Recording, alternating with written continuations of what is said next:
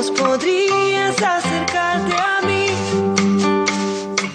Yo intuía que esto mi amor Ustedes se preguntarán, hola, ¿por qué empiezan con esta canción así de pecho? Y porque es que hoy es martes, vida berraca, y ¿saben qué pasa los martes? Son las columnas de Carolina Willy. ¿Qué columnas son esas? Pues amores que no fueron. Se les dijo, quédense hasta el final. Bueno, quienes llegaron hasta el final serán premiadas, por supuesto. ¿Por quién? Por la única que importa, Carolina Willy.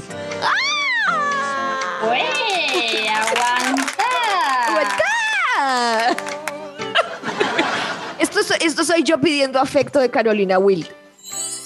Está duro, está duro, Está pero difícil. bueno, el que abandona no tiene premio. Así que gracias por quedarse hasta el final, gracias también por haber aguantado y resistido con aguante la anterior entrega con inconvenientes técnicos, sobre todo en cuanto a internet, que la vamos a repetir a pedido del public. Vamos a repetir la columna pasada. Pero ahora tenemos otra entrega sobre amores que no fueron y en esta ocasión vamos a relatar la historia entre Laura Miller y Lenny Kravitz. ¿Cómo? Entre la Miller, entre la Miller de la pochola que hablábamos ahorita y Lenny Kravitz.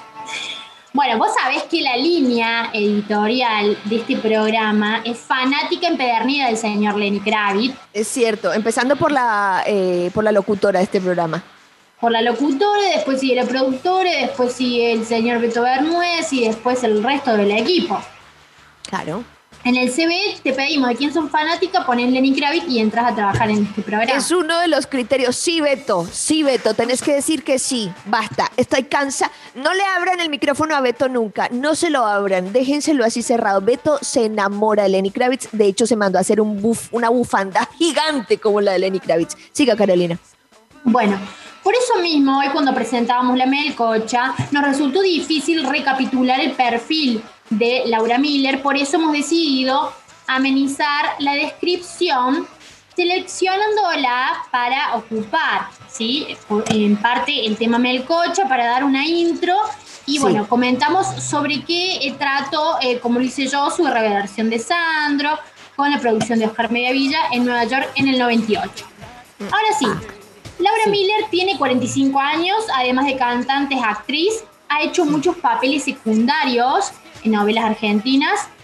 Fue pareja de Damián de Santo y Facundo Arana.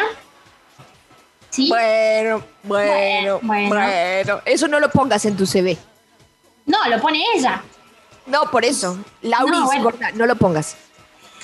Pero lo cierto es que se ganó el premio mayor por haber tenido una affair con el señor Lenny Kravitz. ¿Sí? Eso sí, ponelo.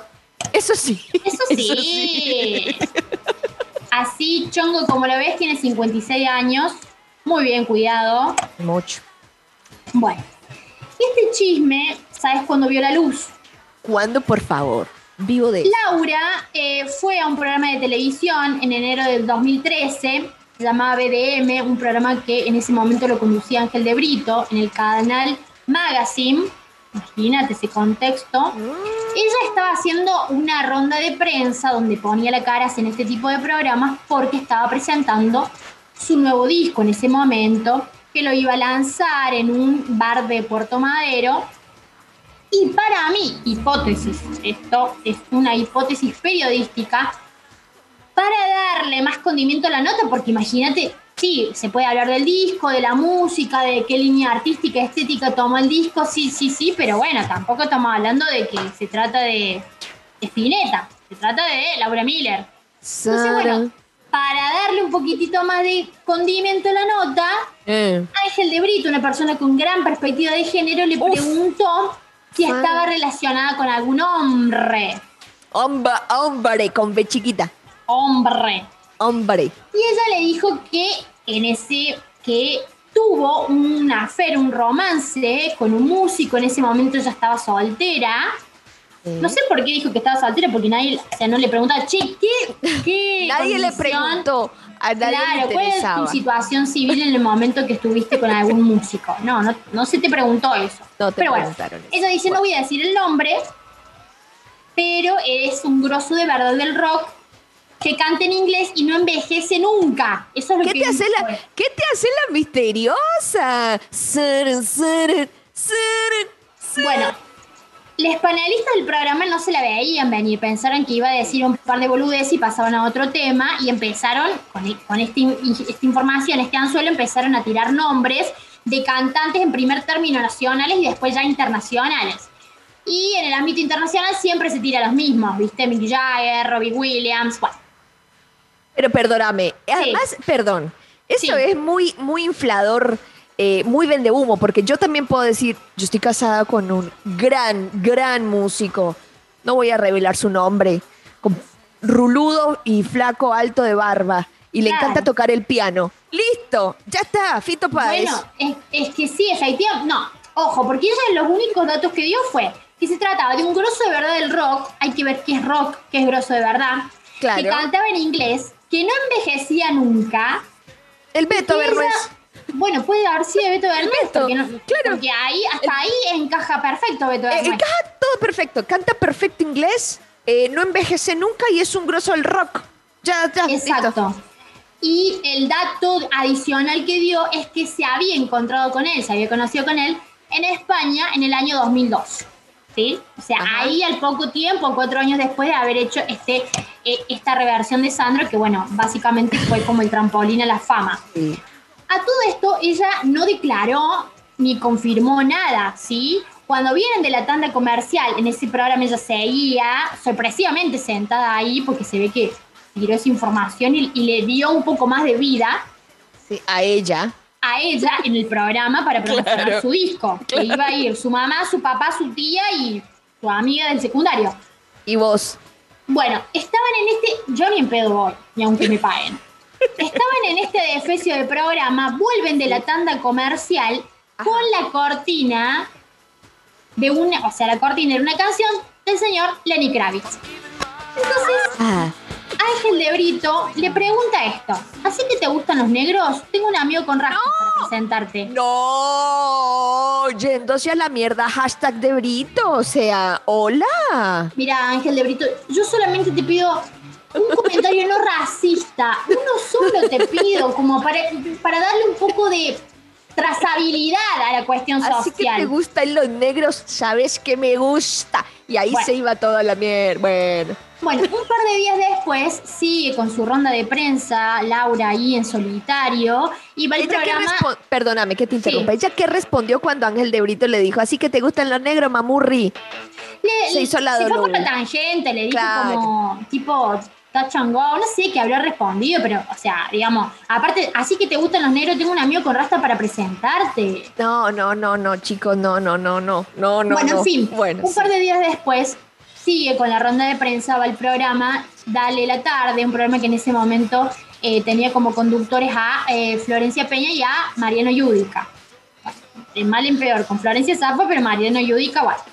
Entonces le preguntan, claro, o sea, su disco, ella intuyo que debe haber utilizado esto como trampolín, no sé si efectiva fue un amor que sucedió o no, por eso es un amor que no fue, pero en definitiva eh, se corre el eje su disco y pasa a ser que ella estuvo con Lenny Kravitz. Entonces le preguntan por Lenny Kravitz y ella se, bueno, se recabó.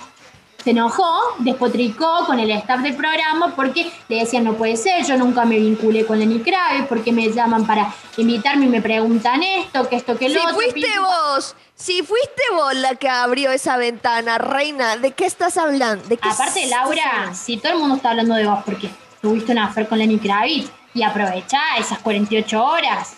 Pero, Ese periodo pero- ventana, aprovechalo porque no te conoce nadie. No te pero además que berraca, marica. Vaya y levanta la perdiz en el programa de Angel y después De Angel, Angel. vuelve y le dice, ¿te gustan los grones? Y ahorita se hace la deliciosa, ay no, que me vinculan con los grones, que me vin-". Mami, Sí, no, la verdad, muy poco serio. Después, con el tiempo, Laura volvió a la escena mediática argentina porque se viralizó un audio de ella donde se indignaba con su ex esposo Nicolás Traut, un corredor de ETC 2000, implicado en el hackeo y robo millonario del Banco de la Municipalidad de 25 de Mayo. Que el famoso latiguillo, eh, mándame la ubicación ya. Sí. Bueno, Sí. Manda, que también, eh, mándame la ubicación, está remixado, lo pueden escuchar los sábados a la noche antes de la previa.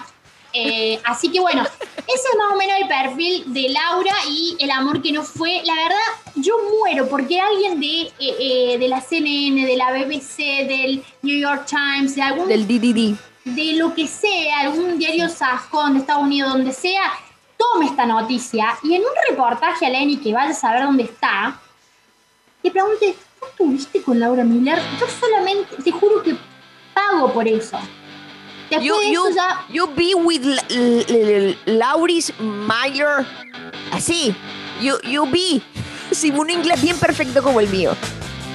bueno, sí, sí, Que sí. le aparte- consulte. que le consulte. Aparte, Laura Miller, capaz que se presta la confusión, porque es un apellido que tal vez sea, digamos, de. eh, lo tenga algún ciudadano o ciudadana de Estados Unidos. Pero a mí me encantaría instalar una- un rumor así, Carolina. Un rumor así. Si quieres, te puedo hacer un amores que no fueron con alguien que vos me digas. Yo invento la historia. Tenemos uno, me contaste, de, de un actor. eh, de, bueno, Yo un, te he un contado actor tantas cosas. conocido, amigo de este programa. No, cuidado, no. vos me decís el, y el martes que viene lo tenés. No. No, no, no. Pero a mí me gustaría. Podríamos hablar de un amores que no, que nos hubiera gustado que no fueran. ¿Entendés? Eh, Mm, pues, yo, yo- si yo te digo, por ejemplo, hubo una época en que yo estaba perdidamente enamorada de Fernán Miras. Sí, ya lo sé. Sí, mí- mírenme con, con cara de. Sí, está bien. Estaba enamorada de Fernán Miras. Enamorada.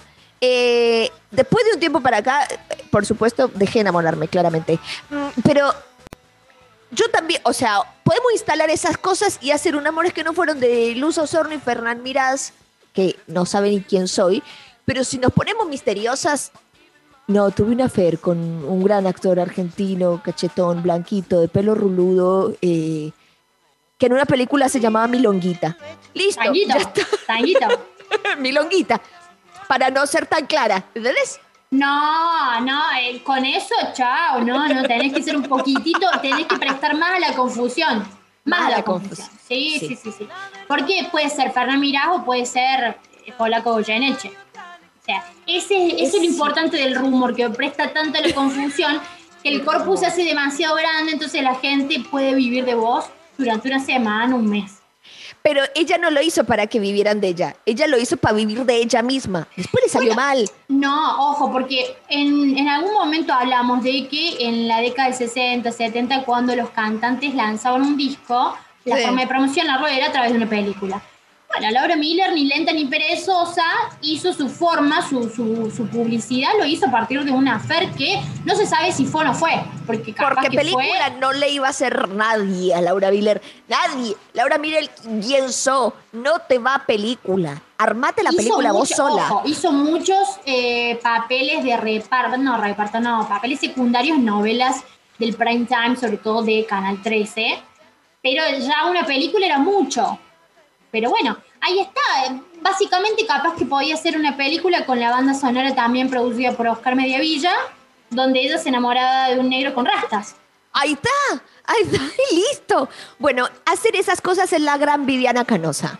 Viste que Viviana le encanta instalar también esas cosas que no son comprobables, que después dejan run run y Sara, Sara toda la semana, pero que en realidad nadie le dijo nada, nadie le mandó ningún mensaje, nadie le da bola, señora, cálmese. Cuando ella dice, me están mandando mensajes del gobierno, cállese, nadie le manda a usted mensaje nada. ¿Qué dice? ¿Qué habla, mami? Silénciese, mándese al silencio.